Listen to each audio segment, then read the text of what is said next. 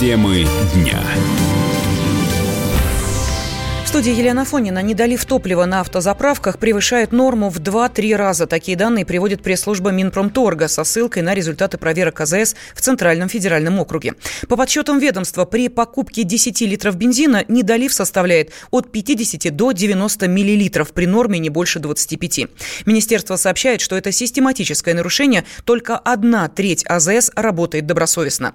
Руководитель Федерации автовладельцев России Сергей Канаев отмечает, что у большинства автозаправок заправочных станций все еще нет механизмов для контроля недолива топлива сейчас приводит Минпромторг, полностью, наверное, отвечает тому, что происходит на рынке. Но вопрос в том, что правила технической эксплуатации, по которым недолив может составлять не более 0,25 миллилитров с 10 литров, он принят только в этом году, и даже у самых крупных компаний еще нету датчиков, которые бы позволяли отпускать топливо в рамках этой погрешности. Если мы будем проверять более тщательно, я думаю, можем прийти к результату, когда 100% из 100 будут не доливать. Но если говорить о том недоливе, который на сегодняшний момент есть в массовом порядке и который нужно искоренять, то согласно нашему последнему мониторингу, проведенному в августе этого года, больше трех процентов не доливает треть АЗС. Проблема есть, с ней нужно бороться, но все-таки, если мы говорим о ну, мерах, которые нужно принять, помимо тех оборотных штрафов, которые сейчас прилагаются, нужно все-таки изменить систему контроля, которая бы позволяла это делать, а, в режиме тайного покупателя, б, чтобы эти проверки действительно отвечали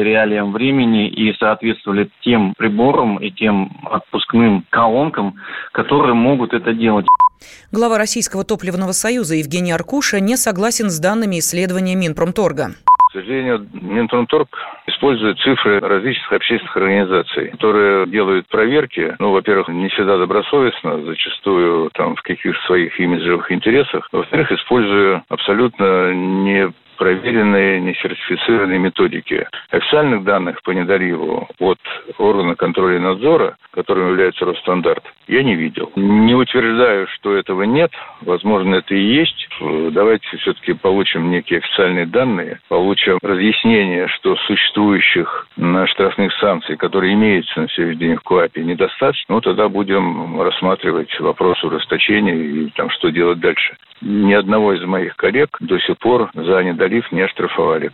Минпромторг предлагает ввести оборотные штрафы за недолив на заправках. Это заставит организации следить за состоянием оборудования и исключит нарушения. Добросовестных компаний изменения не коснутся. Минимальный размер штрафа составит 500 тысяч рублей, в случае повторного нарушения не меньше 2 миллионов рублей. Ожидается, что нормы начнут действовать в 2021 году. Тбилиси митингующие не пускают депутатов в здание парламента. Представители оппозиции и их сторонники, требующие проведения внеочередных выборов, блокировали все входы в парламент Грузии. Вдоль здания расставлены палатки, его окружили цепями и замками, прилегающая территория огорожена мешками песка. В МВД Грузии заявили, что митинг вышел за рамки закона. Политические лидеры открыто призывают сторонников препятствовать работе депутатов, отметили в ведомстве. Там также подчеркнули, что закон Грузии о манифестациях запрещает блокировать входы в законодательный орган и препятствовать препятствовать его деятельности во время демонстраций.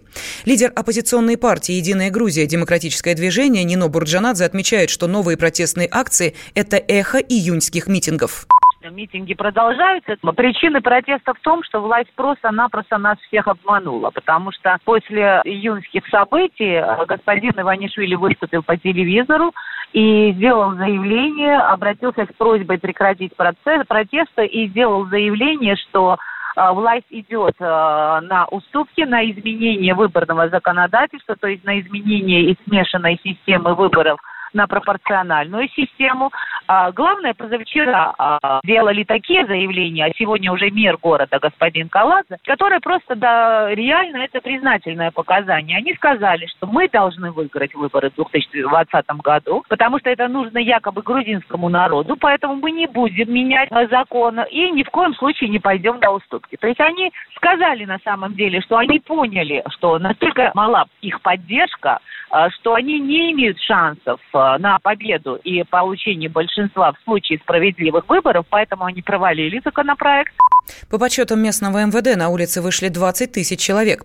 Эксперт Российского института стратегических исследований Константин Тасец подчеркивает, что решение вопроса о выборах в пользу оппозиции зависит только от масштаба митингов создалась коллизия, что если власти идут на уступки требованиям оппозиции, то это приводит э, к сильному расколу внутри, собственно, правящей команды. Тем более, что уже как бы до этого был найден компромисс при принятии Конституции, что эта система вводится с 2024 года. В то же время мы видим, э, что и оппозиции пока не дается мобилизовать достаточно большое количество сил, то есть на вот митинг, который был вчера, объединенный вышло не так много людей, как они предполагали. Вот дальнейшая, собственно, ситуация, она будет зависеть, насколько обеим сторонам удастся обеспечить единство в своих рядах и мобилизовать своих сторонников. Если оппозиции получится либо путем радикализации протеста, либо вот путем Э, сбора большого митинга продемонстрировать силы, то власть вынуждена будет пойти на уступки. Если же нет,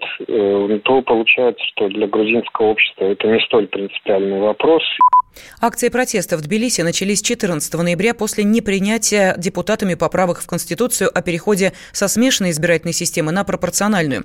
В воскресенье участники митингов повесили цепи и замок на здание парламента, объявив о намерении парализовать его работу.